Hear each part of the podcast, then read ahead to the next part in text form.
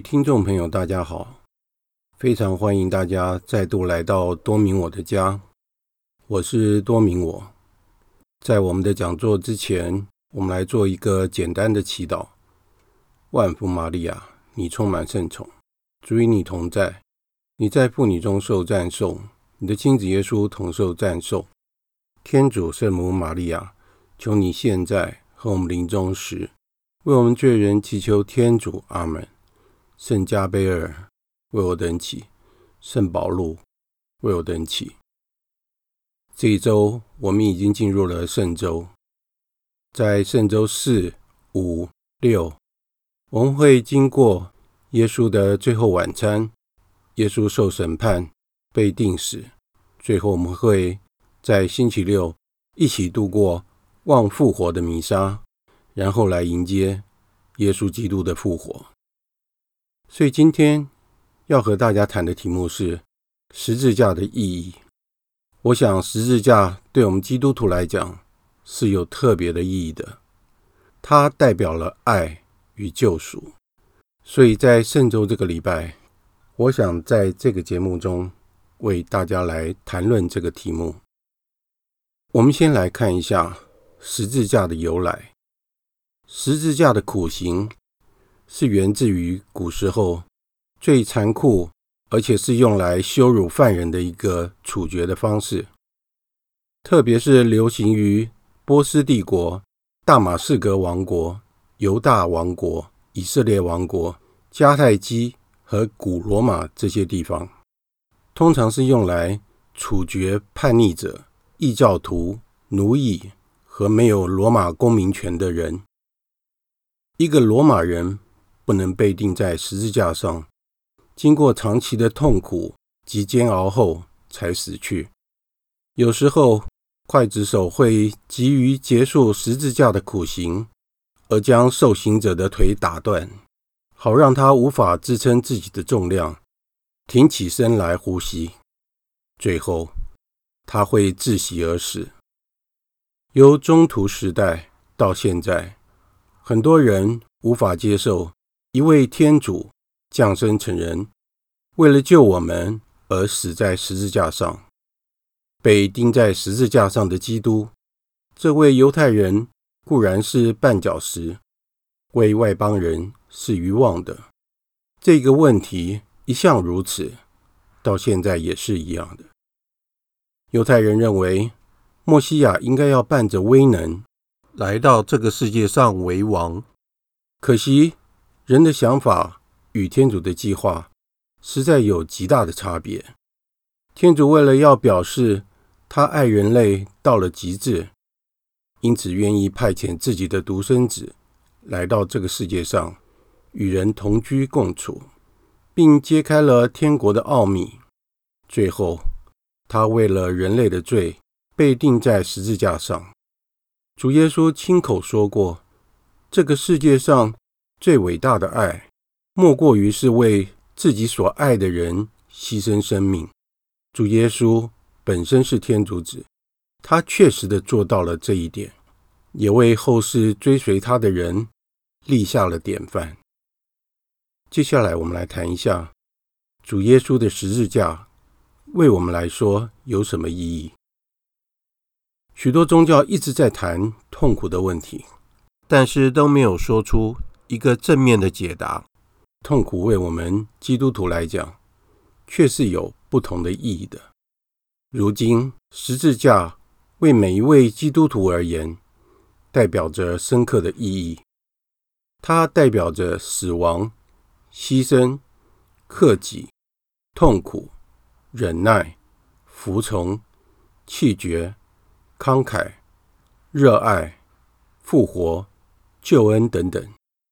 不再是耻辱的代表，十字架已经被赋予了新的意义。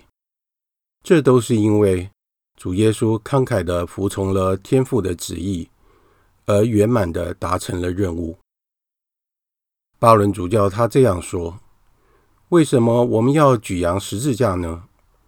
在第一世纪，如果我们举扬十字架，大家会认为。”我们的脑袋一定出了什么问题？认为我们是一个疯子。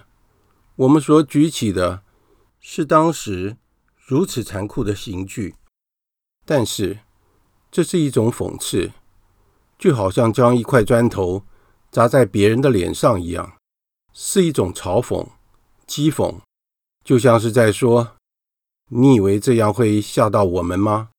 你以为我们害怕他吗？”当时，整个世界所有的人都害怕十字架，那是我们能想象得到最可怕的刑具。然而，我们却对他们说：“我不害怕他，因为天主已经征服了他。”有一天，刚上小学一年级的大明和妈妈来到教堂参与弥撒，他不自主地四处张望。终于对着祭台上的十字架张大了眼睛，向妈妈说：“妈咪，我知道这是什么。”妈妈惊讶地问道：“大明，你说说看，这是什么呢？”大明想起了老师所教的算术，而回答说：“这是个加号。”在我们的生活中，我们也会看到许多的加号，我们会不会与主耶稣的十字架做联想呢？我们将世上所做的一切事物，无论是痛苦、快乐、失败、成就、声望等等，放在一起，它们都代表着一个零，没有特别的价值。如果将这一切与主耶稣的奉献与牺牲结合在一起，我们将主耶稣放在一切事物的最前面。它就代表着一，而这所有的一切就重新获得了意义。现在的年轻人也将十字架当作装饰品挂在胸前。如果他们能够体会到十字架所蕴含的意义，那会是多么美好的事情啊！接下来，我们来谈一下十字架的象征。十字架本身。意味着两个向度，一个是垂直的向度，代表着人与天主之间的关系。人先要知道谢天、敬天，才能够将这份宝贵的恩宠分享给四周的人。因此而产生了第二个向度，那就是人与人之间的关系。就如圣若望中徒所说的：“我们应该爱。”因为天主先爱了我们。假使有人说我爱天主，但他却恼恨自己的兄弟，便是撒谎的。因为那不爱自己所看见的弟兄的，就不会爱自己所看不见的天主。我们从他蒙受了这个命令：那爱天主的，也该爱自己的弟兄。如果我们口中说我们爱天主，但是我们的人际关系却出了问题，这真的很值得我们去思考一下。我们如果没有办法爱在眼前的人，又如何爱那看不见的天主呢？甚至于，我们可以因为爱天主的缘故，而去原谅得罪我们的人，而且为他们祈祷，希望他们能够回心转意，顺从良心。每当我读到一段福音，总是让我心里觉得很不舒服。那就是耶稣所说的：“你们听过这句话，以眼还眼，以牙还牙。但是我告诉你们，不要以恶报恶。如果有人打你的右脸，你把你的左脸也转给他；如果有人控告你，要取去你的内衣，你把外衣也给他。”如果有人强迫你走一千步，你就走两千步。如果每一个基督徒都是这样做的话，基督徒不就成了被人欺负的对象吗？所以，耶稣所说的这一段话，对我们来说确实是一大挑战。每当我要对别人解释这段话的时候，我都轻轻的带过，因为不知道。怎么样解释才是最适当的？但是接下来我们要谈论的是，以非暴力之路征服世界对于这个主题，我认为巴伦主教的说法确实是有独到之处。他是这样说的：山中圣训的开端经文“喜乐”，是耶稣的教导中，尤其是最优先、最需要解释清楚的，也是极其重要的。然而，征服八端就像是整场讲道的开端序言一样。事实上，这是耶稣的演讲艺术及灵性高峰的纲领。这就是关于非暴力及爱仇人的教诲。这些话仍然让我们感到屏息。耶稣说：“你们一向听说过，你们应爱你的近人，恨你的仇人。我却对你们说，你们当爱你们的仇人。”当为迫害你们的人祈祷。为了了解这段激进的教导，我们就应该要先弄清楚耶稣所指的爱是什么。爱并不是一种感情和感觉，爱就是主动的，愿意以他人的样子成全对他的善。所以说，爱仇人就是对爱最确实的检验。如果一个人回报我，我就善待他，那么我所做的就不过是某一种伪装，或是间接利己的行为。但是，如果我对仇人慷慨，他绝对不会对我有所回报的。那么，我就真的是为了他的益处，而不是为了我自己了。耶稣希望他的追随者们。遵循天主爱的方式，天主不仅是爱那些爱他的人，也爱那些恨他的人。他爱他的朋友，也爱他的仇人。他将好的东西赐予配得到的人，也赐予那些不配得到的人。如果我们真的摆脱掉这些羁绊，尤其是不再执着于被人认同。我们就会成为天主的子女，成为他独特恩宠降临的管道。爱仇人，这个非常激进的教导，在耶稣的注意力转向非暴力的实践时，其中的心意更加凸显。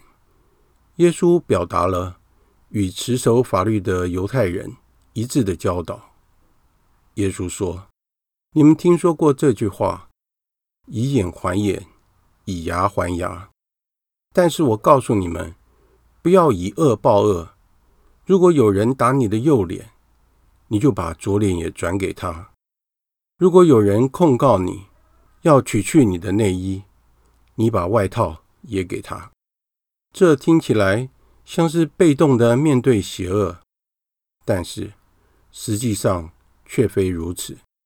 这是一种。新而有效的抵抗方式。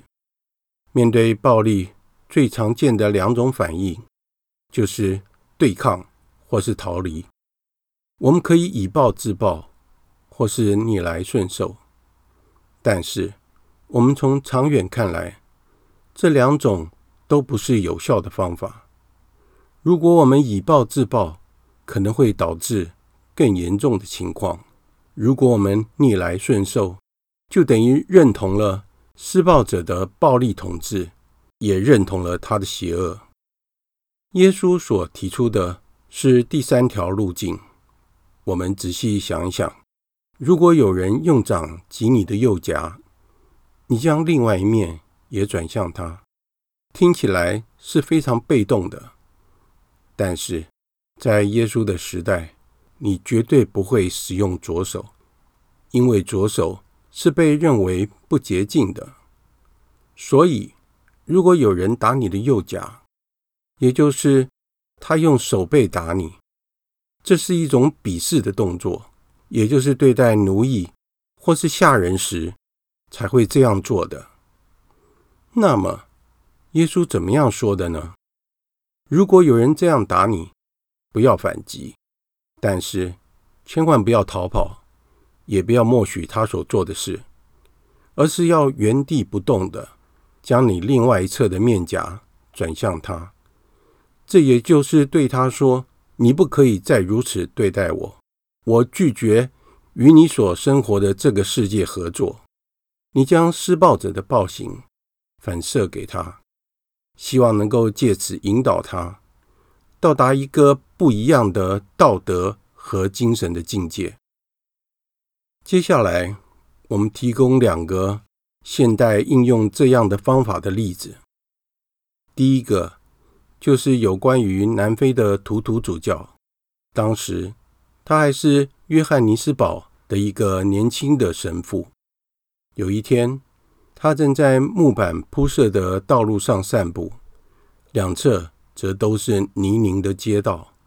他走到一处比较狭窄的地方时，迎面而来的是一个白人种族主义者。那个白人对他说：“快闪开！”我不给大猩猩，意思就是野蛮人让路。图图主教在这个时候走下人行道，做了一个请的手势，然后对他说：“我给大猩猩让路。”另外一个例子就是加尔各答的伟大圣人德勒沙姆姆。有一次，他带着一个饥肠辘辘的孩子来到一个面包店。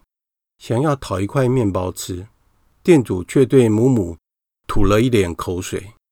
这位大圣人站在原地，微笑着说：“谢谢你给我的礼物。也许现在你可以给这个孩子一点吃的东西了吧？”在这两个例子里，图图主教及德勒沙姆姆都没有反击，但是出于对天主的信赖。他们没有逆来顺受，也没有逃走，而是依然站在原地，以这种幽默的方式来对抗，回击了挑衅者的暴力，希望借此引导对方进入一种不同的精神境界。这就是将你的左颊转向他的意义。在二十世纪七十年代的时候，如果有人说，苏联的共产党政权将不费一枪一弹就被瓦解了。主要的发起者之一将会是罗马教宗，我们绝对不会相信的。然而，一切确实的发生了。圣若望保禄二世来到这个位于华沙中心的胜利广场，在八十万人面前举行了感恩祭，在讲道中。教宗讲论了天主、自由及人权。他在讲道的过程当中，人们开始反复地呐喊着：“我们需要天主，我们需要天主。”这是多么动人的场面啊！教宗继续他的道理，呐喊的声音却继续的此起彼落：“我们需要天主，我们需要天主。”后来。在广场中的人们一起高喊着说：“我们需要天主，我们需要天主。”在那时候的人们敏锐地意识到，苏联对波兰的控制，共产政权注定是要瓦解的。圣若望保禄二世这样的举动，是当今这个时代以非暴力的方式反抗暴力。最显著的例证之一。有时候，在我们这个堕落又充满冲突的世界中，我们所能做的就是以暴力抵抗暴力，这是确实的。这就是为什么在教会中有正义之战的教导。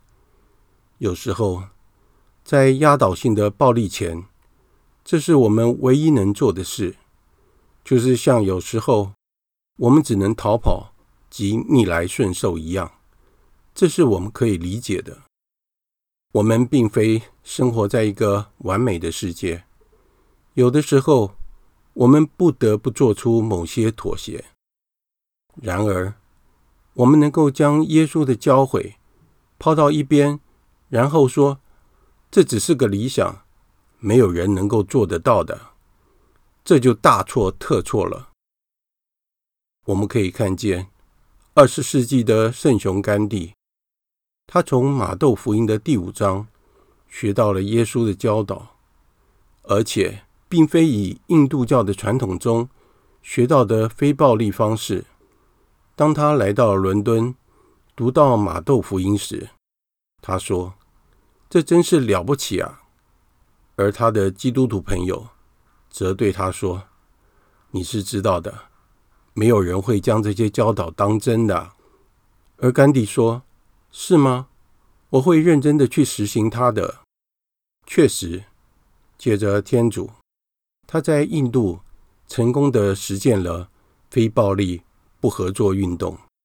当然，马丁·路德·金也是如此，他是甘地的追随者。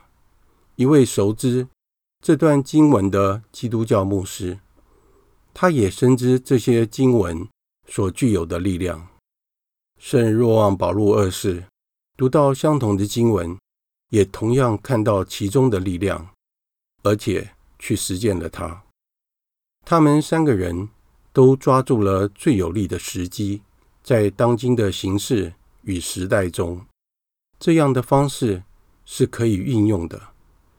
我们时常仓促地断定说，这只是一个远大的理想，在我们这样的社会中是无法发生作用的。这样的论调是完全错误的。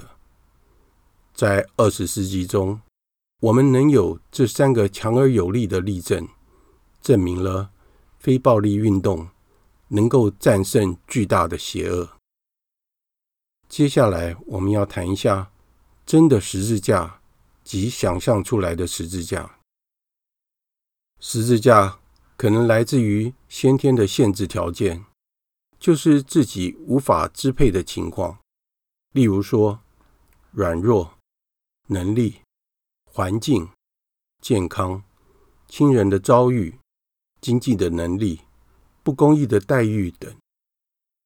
如果我们能够将它们作为引导灵魂，向上攀升的途径，抱着如同圣施礼华所教导我们的态度，那就是要听从天主的旨意，肯定天主的旨意，渴望天主的旨意，热爱天主的旨意，这样我们才能够得到内心的平安。